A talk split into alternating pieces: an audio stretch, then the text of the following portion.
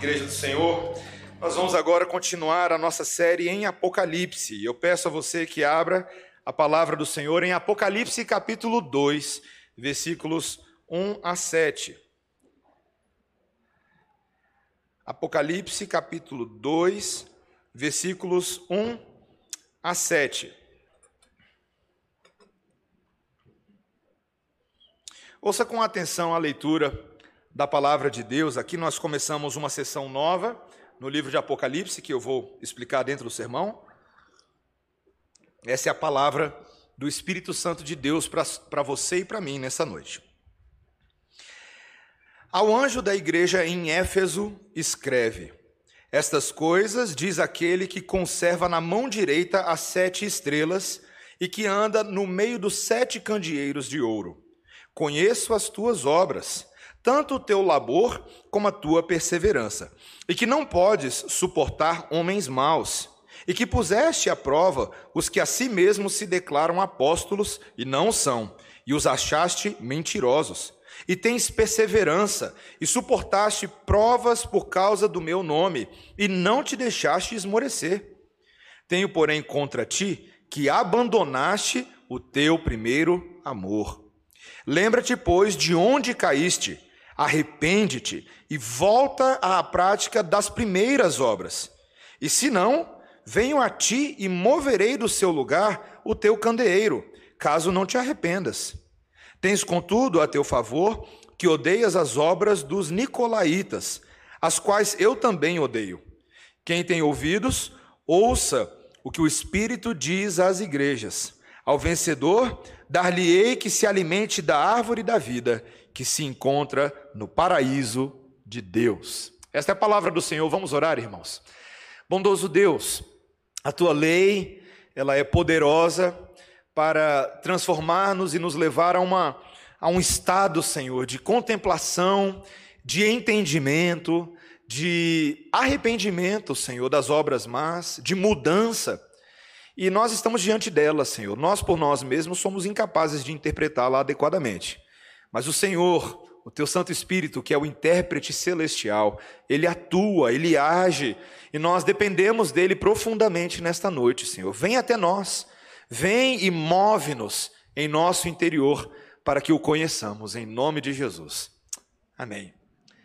Irmãos, qual é a importância de nós, na nossa vida, a vida que a gente vive, de nós sermos encontrados qualificados em várias áreas da nossa vida? Eu lembro quando eu estava para mudar para fora e uh, antes de ir para o seminário eu tinha que fazer uma prova de inglês chamada TOEFL. Já ouviu falar disso?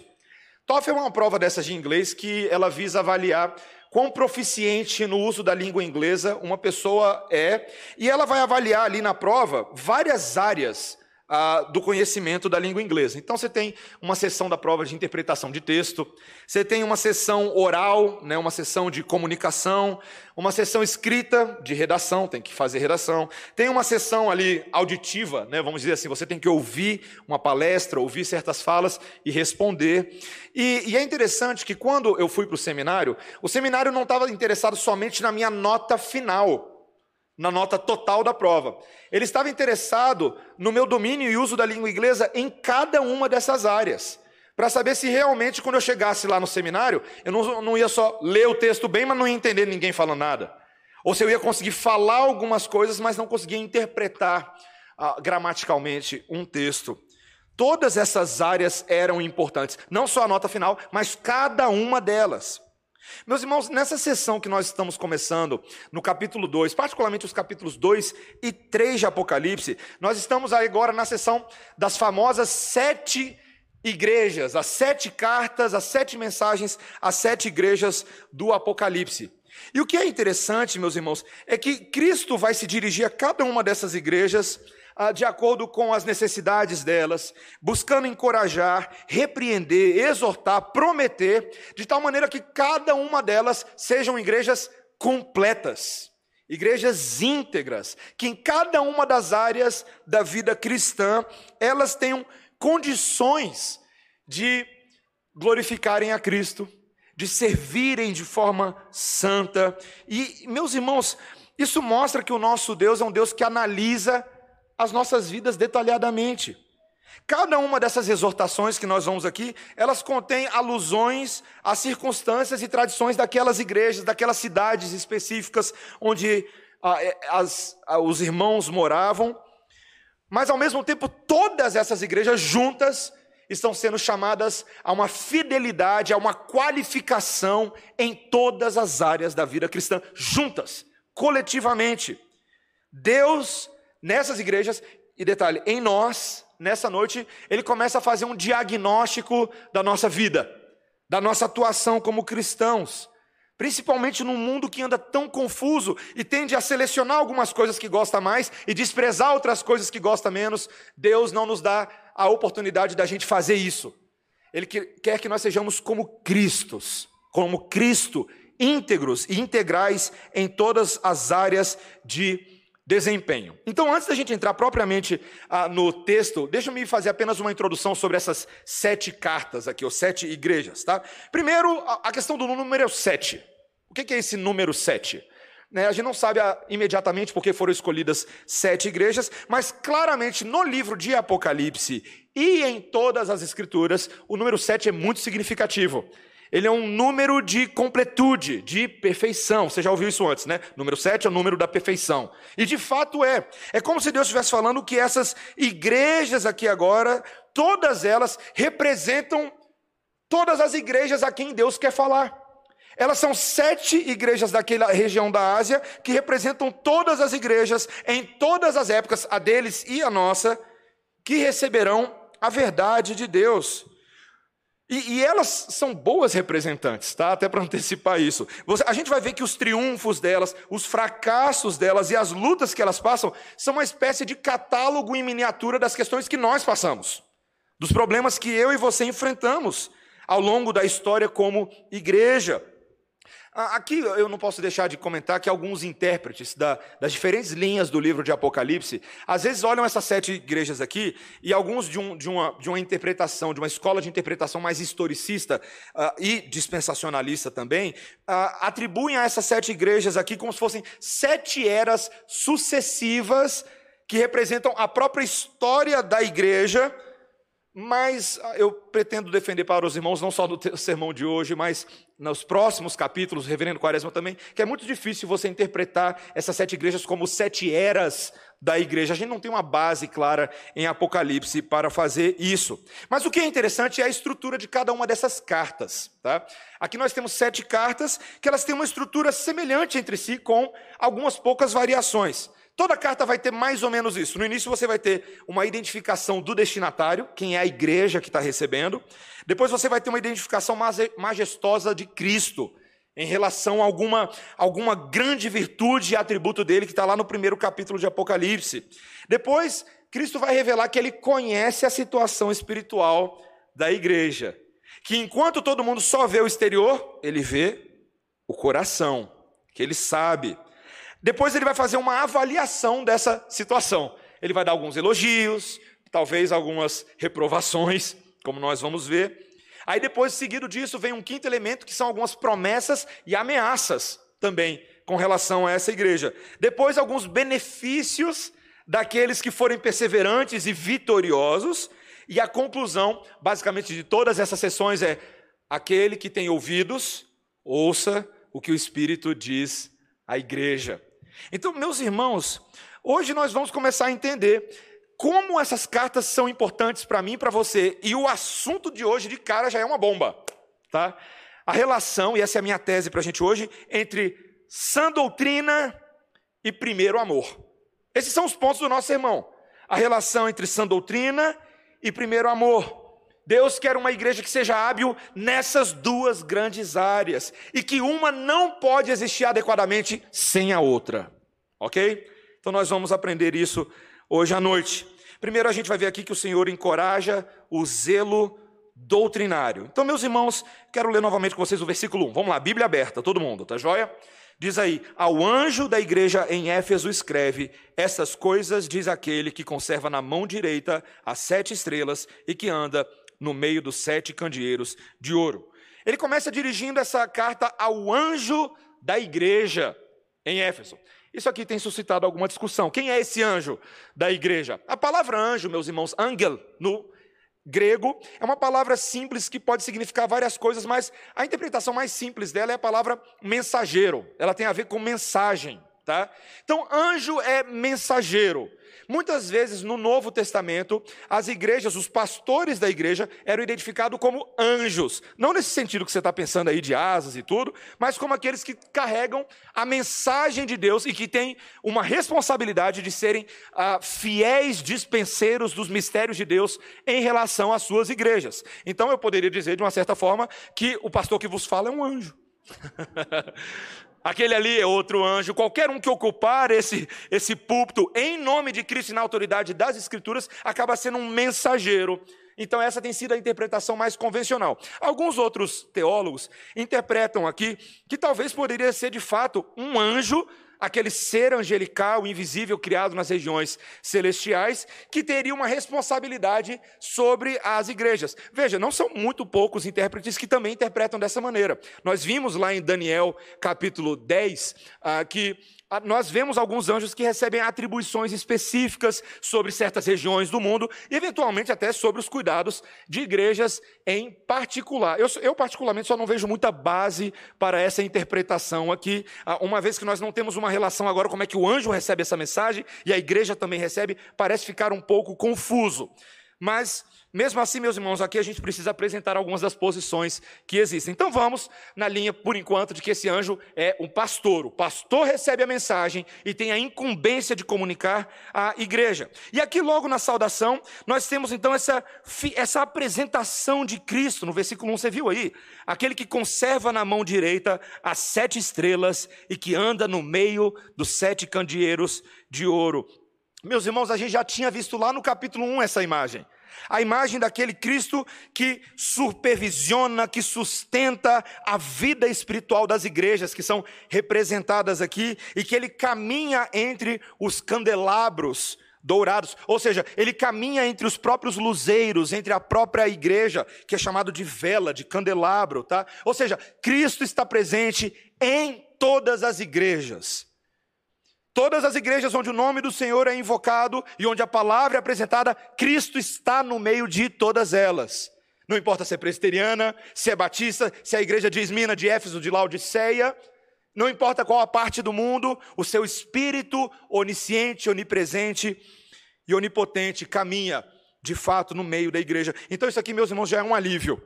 Cristo está conosco por meio do seu Espírito nessa noite, assim como ele estava com a igreja de Éfeso. E aqui, logo de imediato, ele reconhece essa igreja, uma característica dela, com baita de um elogio. Olha o versículo 2: Conheço as tuas obras, tanto o teu labor como a tua perseverança, e que não pode suportar homens maus, e tens perseverança, e suportaste provas por causa do meu nome, e não te deixaste esmorecer. Meus irmãos, essa era uma igreja que vinha trabalhando em obras de doutrina. Veja, o que é interessante, meus irmãos, é que essa era uma igreja que havia se esforçado e vinha se esforçando para resistir a homens maus. É o que ele diz aqui. Com perseverança, haviam homens que estavam subindo no meio dessa comunidade e tentando distorcer o conhecimento da verdade de Deus. Uma categoria de homens maus que ele chama aqui são esses que se chamam de apóstolos, mas não são. Aparentemente, essa igreja estava usando a palavra para entender o que é exatamente um apóstolo de Deus e o que não é um apóstolo de Deus, estava confrontando esses homens, dizendo assim: aqui não, aqui não. Apóstolo a gente conhece. Apóstolo é aquele chamado por Jesus, pessoalmente. Apóstolo é aquele que sustenta a sã doutrina inspirada das Escrituras e que fala de forma inspirada às igrejas. Meus irmãos, em outras palavras, eles estavam tentando confrontar os falsos naquele dia, do mesmo jeito que a gente confronta os falsos hoje em dia. Tem muita gente se auto-intitulando apóstolo por aí e que não carrega esse chamamento de Deus, esse chamamento específico que Cristo deu para aqueles doze e para Paulo como um nascido fora de tempo, mas que não foi atribuído a todas as pessoas. Tantos homens, meus irmãos, muito mais importantes do que eu e você, como Estevão, Barnabé, João Marcos, gente muito mais crente que eu e você, tá? Não eram apóstolos, não eram chamados de apóstolos só porque eram grandes e importantes na comunidade. O apostolado é um dom específico, e é um dom que só Cristo pode atribuir, e não qualquer pessoa. E eles estavam fazendo isso. Eles estavam falando: olha o que a Bíblia diz. E eles resistiram e foram atacados e foram assediados por esses homens e pela comunidade. Além dos falsos apóstolos, havia um grupo de chamado de Nicolaítas. Veja aí o versículo 6, quando nós lemos exatamente: Tens contudo a teu favor que odeias as obras dos Nicolaítas, aos quais eu também odeio. Meus irmãos, curiosamente, nós não temos assim muitas informações sobre os tais nicolaítas. Nós temos alguns registros históricos de que era um grupo herético, um grupo que na vida da igreja estava seguindo aparentemente os ensinamentos de Balaão. A, a palavra nicolaítas no grego, ela se assemelha à palavra balaamitas que, e você talvez lembre de Balaão no livro de Levítico, aquele homem que buscou enganar o povo de Israel, aquele homem que buscou distorcer a mensagem de Deus na vida do povo, e aparentemente esses nicolaítas estavam seguindo pelo mesmo caminho. Em outras cartas a gente vai falar um pouquinho mais sobre eles. o próprio espírito de Jezabel, que vai aparecer depois, parece seguir também nesse caminho. Mas aguenta aí um pouquinho, tá? Mas a verdade, meus irmãos, é que esses nicolaítas estavam contagiando, manchando a verdade de Deus e levando desastre espiritual na vida das pessoas, mas os crentes de Éfeso também estavam resistindo. Eles não se davam por vencidos, fosse com falsos apóstolos, fosse com nicolaítas, eles estavam sofrendo por causa de Cristo. É o que nós poderíamos chamar, meus irmãos, da hashtag resistência doutrinária. Tá? Tem muito hoje de resistência, na é verdade. Eu, assim, eu nesses dias aí, nesses dias politizados como o nosso, não é incomum aí várias pessoas colocarem nas suas mídias sociais, no Instagram, resistência à uva passa, diga não, fim de ano. Resistência àquilo, resistência a isso. Tanta resistência, mas tanta resistência por coisas fúteis e efêmeras. Essa era uma resistência que merecia atenção.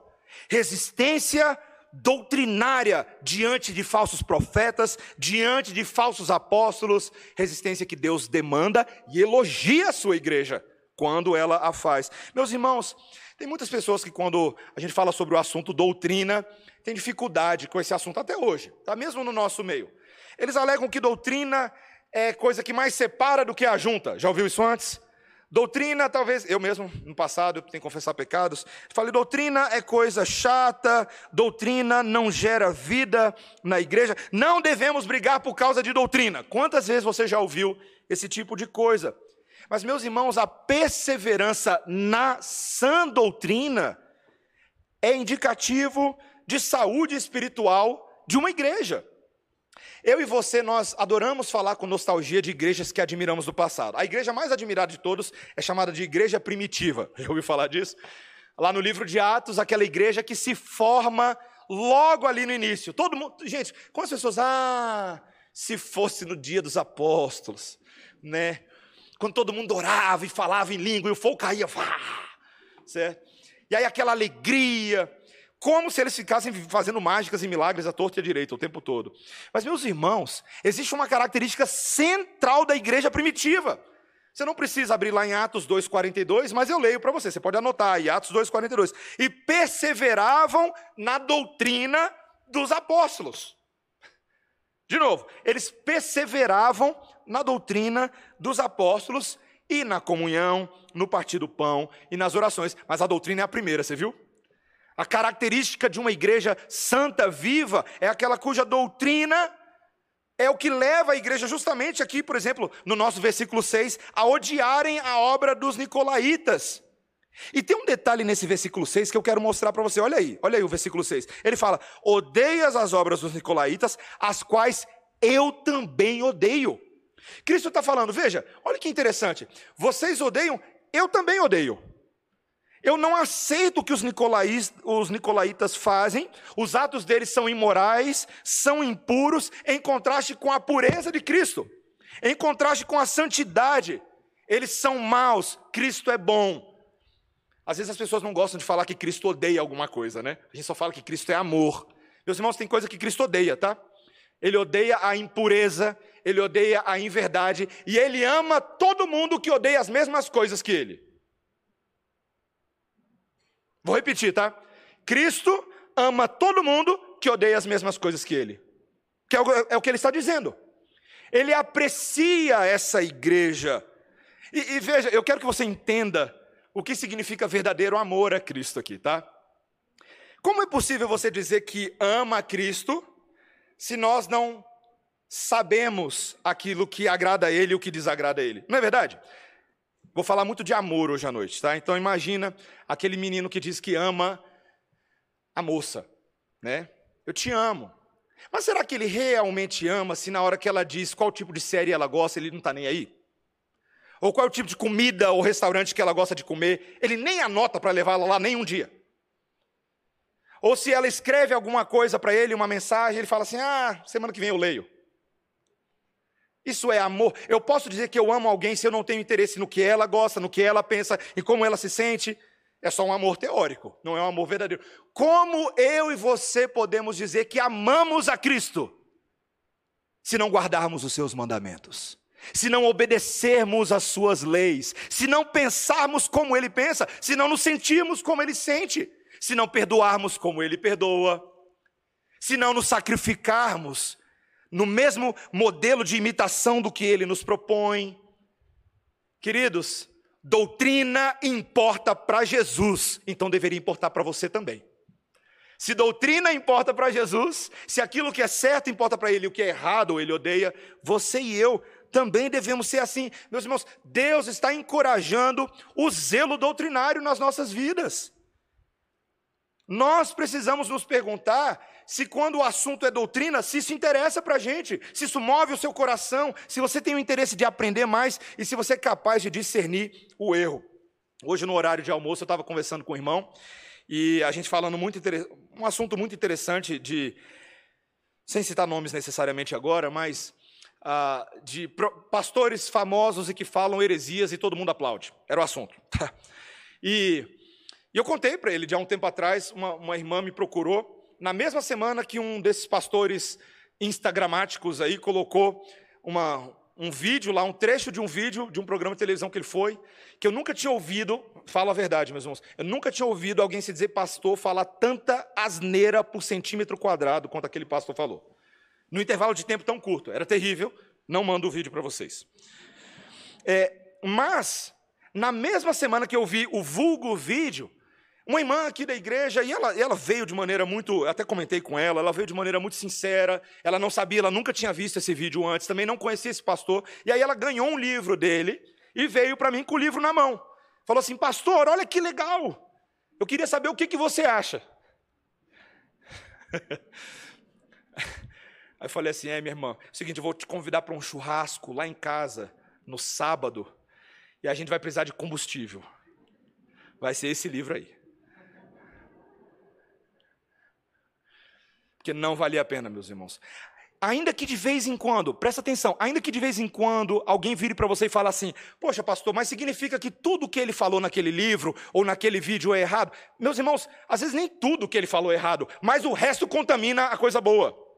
A massa fermentada, ela se estraga. Ou você fica comendo pão com bolor todo dia na sua vida? Você fica comendo pão com bolor? Você adora fazer isso e abrir a geladeira, hum, esse pão aqui está só 70% mofado, né?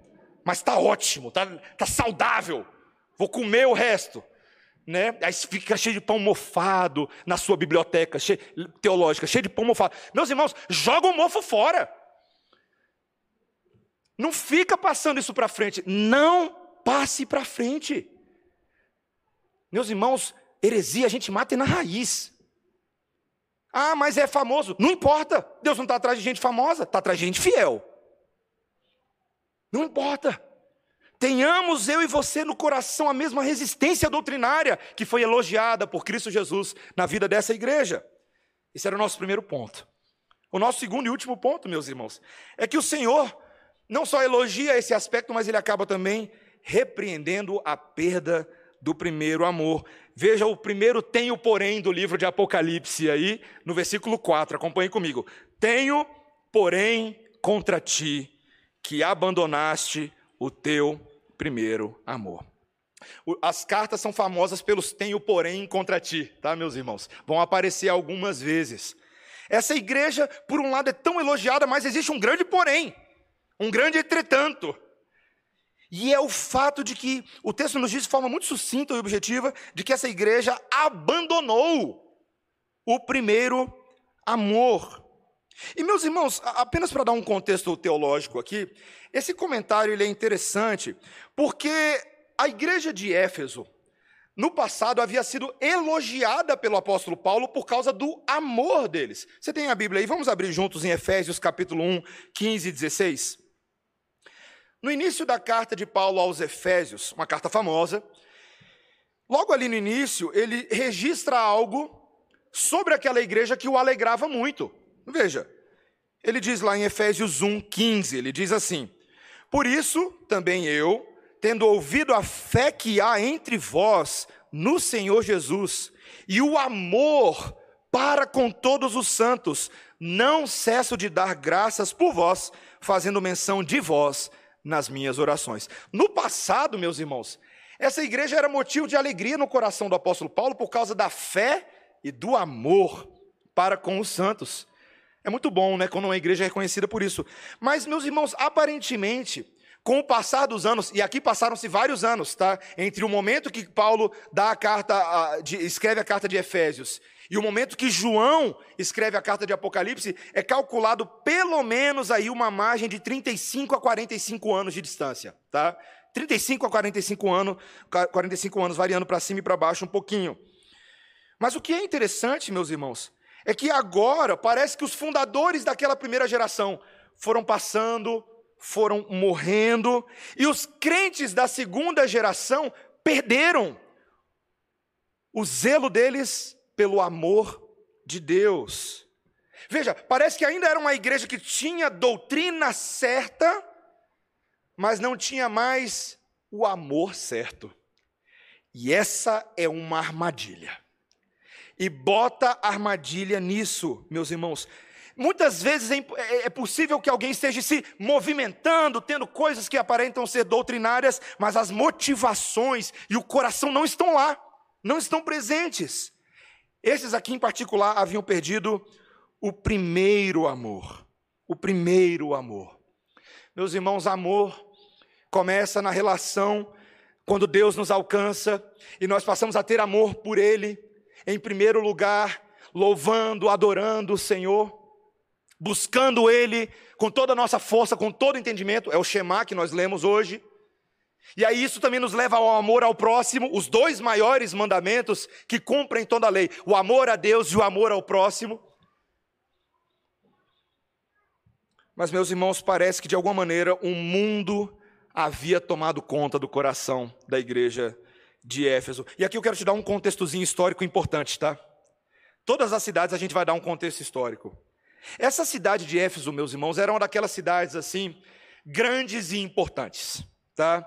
No mundo antigo, de longe, ela era a maior cidade da Ásia Menor e ela orgulhava-se muito de um certo aspecto religioso. Ela tinha o título de guardiã do templo da deusa Artemis, ou Diana. No texto que a gente leu hoje aí em Atos capítulo 18, se vocês depois continuarem lendo, você vai, vai perceber que os apóstolos tiveram um problema com os adoradores dessa deusa naquela cidade. E, e óbvio, não era somente ela, tinha também templos dedicados a imperadores romanos, mas o templo de Artemis era um marco de Éfeso.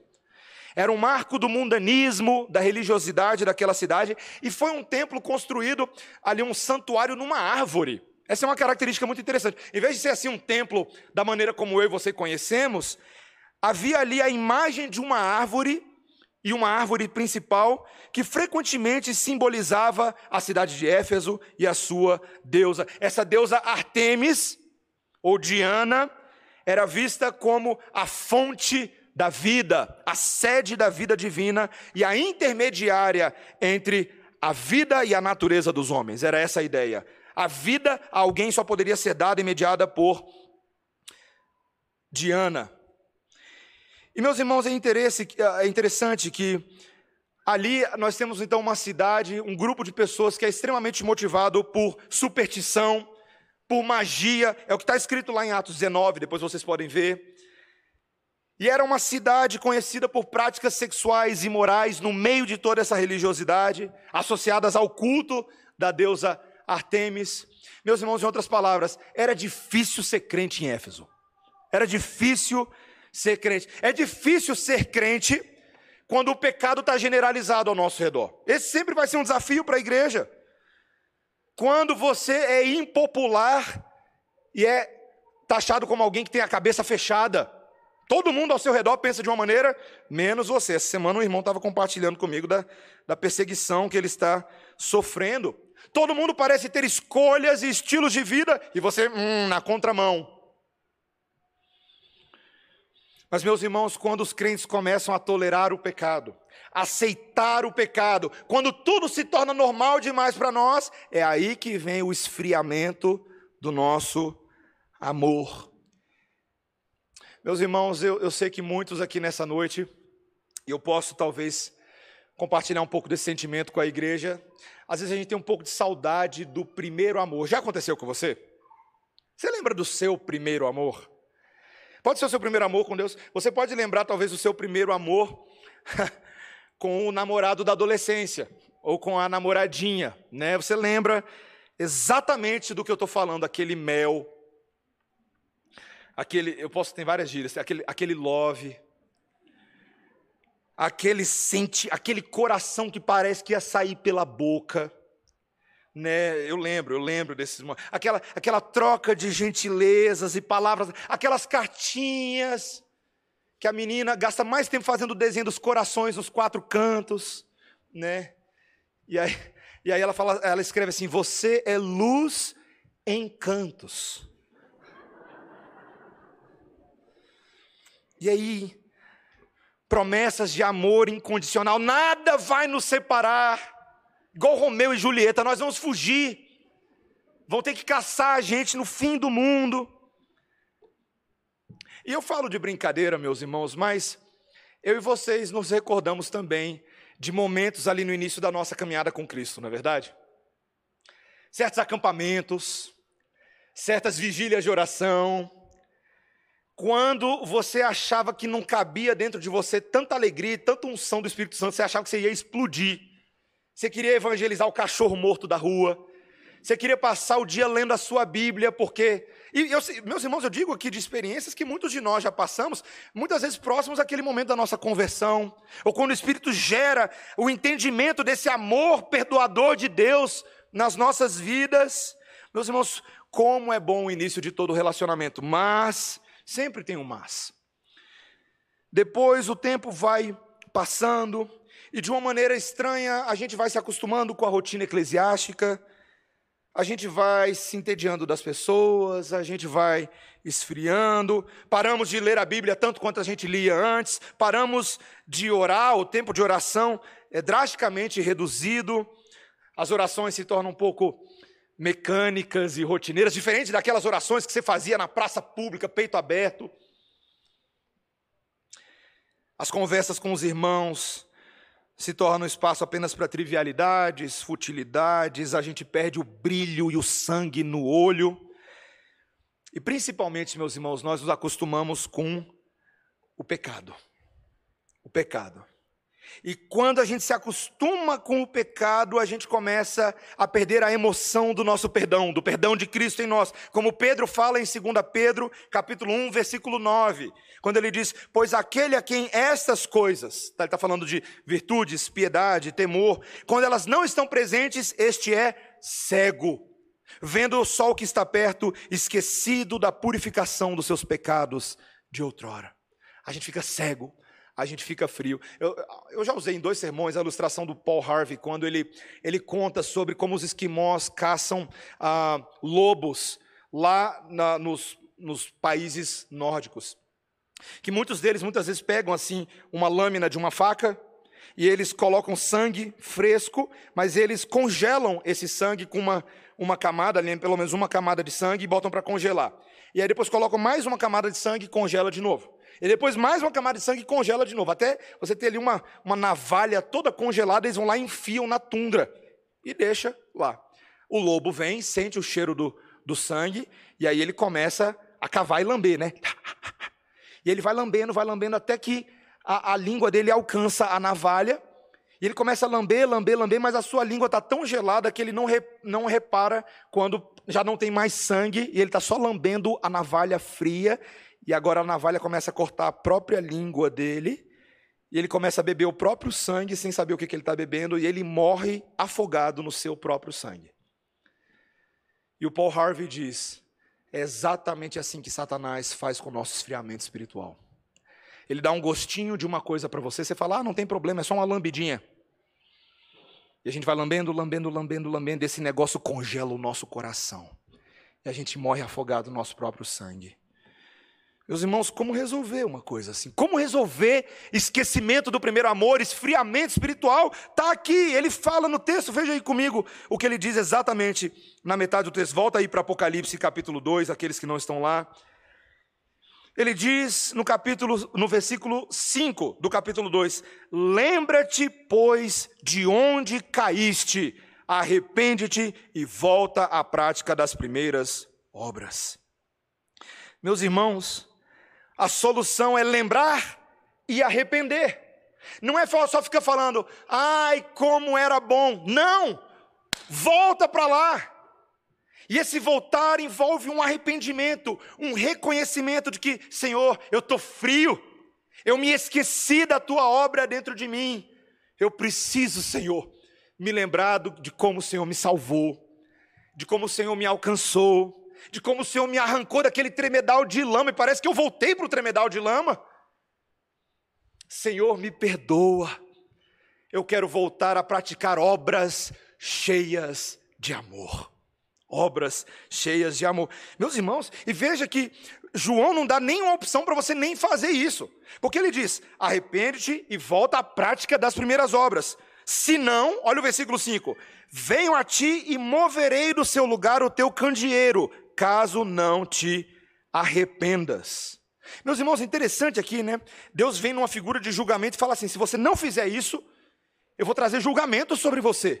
Eu moverei, moverei vocês do candeeiro. Veja, a cidade de Éfeso, ela era entrecortada por um rio, ou tinha um rio às margens. E eu tenho o nome do rio aqui, é o rio Caister. E esse rio era um daqueles rios que, frequentemente, como ele sofria um assoreamento gradual, ele ia movendo, ele ia mexendo, né? e ele ia empurrando a cidade. A cidade de Éfeso era uma cidade que, ao longo das décadas, estava acostumada a ser meio empurrada. E Deus fala: se vocês não se arrependerem, é isso que eu vou fazer com a igreja. Eu vou tirar de vocês essa luz, esse candelabro. Ou seja, em outras palavras, vocês não serão mais reconhecidos como igreja de Deus, e sim como um mausoléu morto. Porque não basta ter doutrina e não ter amor. Não basta ter doutrina e não ter amor. Meus irmãos, Deus mostra que isso é um pecado grave para nós. Quando nós zelamos muito por uma ortodoxia, mas não estamos tão zelosos pela piedade genuína, pelo sentimento sincero, por Cristo inundando os nossos corações, nós corremos o risco de nos tornarmos legalistas, arrogantes, soberbos, gente que mata outras pessoas usando a Bíblia em favor próprio. E não amando como Deus nos manda. Meus irmãos, essa seria uma declaração de apostasia com aquela igreja e poderia ser uma declaração de apostasia em relação a muitas igrejas. Meus irmãos, nos primeiros passos da nossa vida cristã, muitas vezes a gente tem muito entusiasmo, muito amor e às vezes não muita doutrina. Mas hoje talvez você tenha até bastante doutrina e conhecimento, e eu te pergunto, aonde é que foi parar o entusiasmo? Aonde que foi parar o amor? Aonde que foi parar a sinceridade? Meus irmãos, Deus está nos convocando nessa noite a um retorno ao primeiro amor. Mandatório, obrigatório e possível. Veja que não é uma obra para que eu e você possamos fazer sozinhos. Vai lá, se vira. Arranja o primeiro amor aí, né? Como se fosse uma coisa apenas sentimental. Meus irmãos, Deus não está falando apenas para você fabricar um quentinho no seu coração, não, tá? Não é isso. Deus está falando para você se lembrar do que Ele fez por você e do que Ele continuará fazendo por você. E é por isso que nós fechamos esse texto com uma promessa tão bela que Deus nos dá no versículo 7, de que Deus vai saciar os vitoriosos. Olha aí o último versículo, versículo 7. Quem tem ouvidos, ouça o que o Espírito diz às igrejas. Ao vencedor dar-lhe-ei que se alimente da árvore da vida que se encontra no paraíso de Deus. Meus irmãos, essa frase é muito importante, é a última frase. Primeiro, quem tem ouvidos, ouça o que o Espírito diz. O que João quer deixar claro é que não é João falando, que não é somente a pena dele, mas é o Espírito Santo de Deus que está falando. Não foi isso que Jesus disse que o Espírito faria? Lá em João 16, quando estava todo mundo ali em clima de despedida, Jesus falando que ele precisaria partir para preparar morada, mas ele dá lá uma esperança. Lá em João 16, 13: Quando vier o Espírito da verdade, ele vos guiará em toda a verdade. Não falará por si mesmo, mas dirá tudo o que tiver ouvido e vos anunciará as coisas que hão de vir. João queria dar convicção agora para essa igreja. Veja, ele escreveu os dois, tá? Ele escreveu lá o Evangelho de João e agora Apocalipse. Lembre-se disso. Ele quer dar a convicção de que o mesmo Espírito que foi prometido lá atrás por Jesus está falando agora com a igreja, nesse momento. Então, quem tem ouvidos, eu espero que você tenha aí, né? Você tem dois, não tem? Físicos e espirituais. Quem tem ouvidos, ouça. E olha o encorajamento ao vencedor, dar-lhe que se alimente da árvore da vida que se encontra no paraíso de Deus. Ao vencedor. Quem é o vencedor? O vencedor é esse que em Cristo Jesus e perseverando no amor de Cristo Jesus. Veja, olha só que interessante. Quem é o vencedor? Não é somente quem é salvo por Jesus, mas aquele que demonstra sua salvação em obras de amor. Esses são os verdadeiros salvos. É quando o Espírito Santo fala, volta para o primeiro amor. Ele fala, tá bom, tá bom, eu vou voltar para o primeiro amor. Ele quer isso, ele deseja isso, ele deseja obras frutíferas no primeiro amor ele fala: esse vencedor, ele se alimentará da árvore da vida que se encontra no paraíso de Deus. Que imagens interessantes. Esse paraíso de Deus aqui é muito interessante essa, essa expressão, ela é emprestada de, um, de, uma, de uma expressão persa, e ela denota literalmente a ideia de um parque cercado por uma parede. Esse foi um termo que foi usado na Septuaginta e foi traduzido ali como jardim. Era uma referência, meus irmãos, àquele jardim que todos nós conhecemos. Naquele jardim que você só se lembra da árvore do conhecimento do bem e do mal, aquele jardim lá atrás, o jardim do Éden. Mas tinha uma outra árvore lá, a árvore da vida. Então lembra, tinham várias árvores, mas tinham duas bem importantes: a árvore da vida e a árvore do conhecimento do bem e do mal. Eles podiam comer de todas as árvores, incluindo a árvore da vida. Eles não podiam comer da árvore do bem e do mal. Mas quando eles pecaram contra Deus, meus irmãos, foi tirado o acesso de Adão e Eva àquele maravilhoso jardim. Não só mais podiam ficar, não ficar lá, mas não podiam mais comer daquela árvore especial que Deus havia abençoado. É sinônimo da perda da bênção de Deus, meus irmãos. Mas o que é agora interessante é que Cristo, nas suas maravilhosas promessas, fala de uma árvore da vida, que nós veremos em Apocalipse que se encontra no meio da cidade de Deus, essa árvore em que os povos vêm até ela e encontram acolhida nas suas sombras e comem dos seus frutos e são abastecidos pela vida do próprio Deus. O vencedor vai comer de novo dessa árvore. Agora você entende o que é que Paulo está fazendo aqui, meus irmãos, ou o que pelo menos João está fazendo, não Paulo. Nós estamos falando de uma cidade de Éfeso que adorava uma árvore. O santuário de Diana era numa árvore.